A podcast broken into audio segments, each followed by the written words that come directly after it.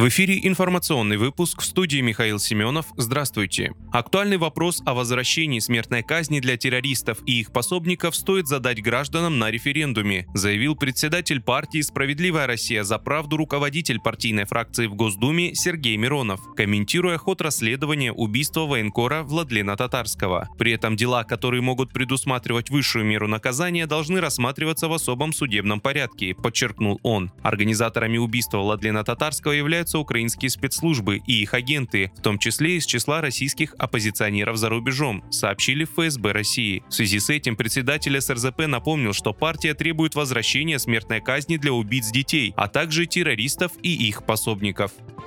Тихоокеанский флот привели в высшую степень готовности для внезапной проверки, сообщил глава Минобороны Сергей Шойгу на совещании с руководящим составом ведомства. Сегодня с 9 часов по Владивостокскому времени поднят по тревоге и приступил к приведению в высшую степень боевой готовности Тихоокеанский флот в полном составе, сказал министр. Руководитель проверки главнокомандующий ВМФ адмирал Николай Евменов. В мероприятиях также задействуют воздушно-космические силы, воинские части и подразделения обеспечения.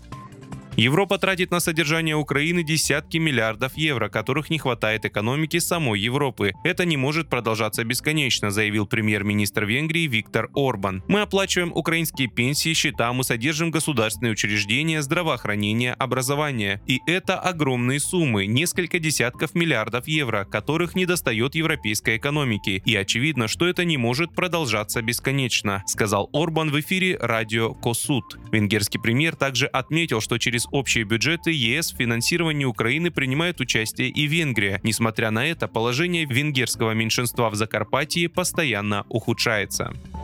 Министерство спорта Украины запретило украинским атлетам участвовать в соревнованиях с россиянами и белорусами. Соответствующий приказ опубликован на сайте ведомства. Запретить официальным делегациям национальных сборных команд Украины участвовать в международных спортивных соревнованиях, в которых принимают участие спортсмены из Российской Федерации и или Белоруссии, говорится в документе. Напомню, ранее член исполкома Олимпийского комитета Украины Олег Немчинов сообщил, что украинским спортсменам запретили участвовать в отборочных соревнованиях на Олимпийские игры 2024 года в Париже вместе с россиянами.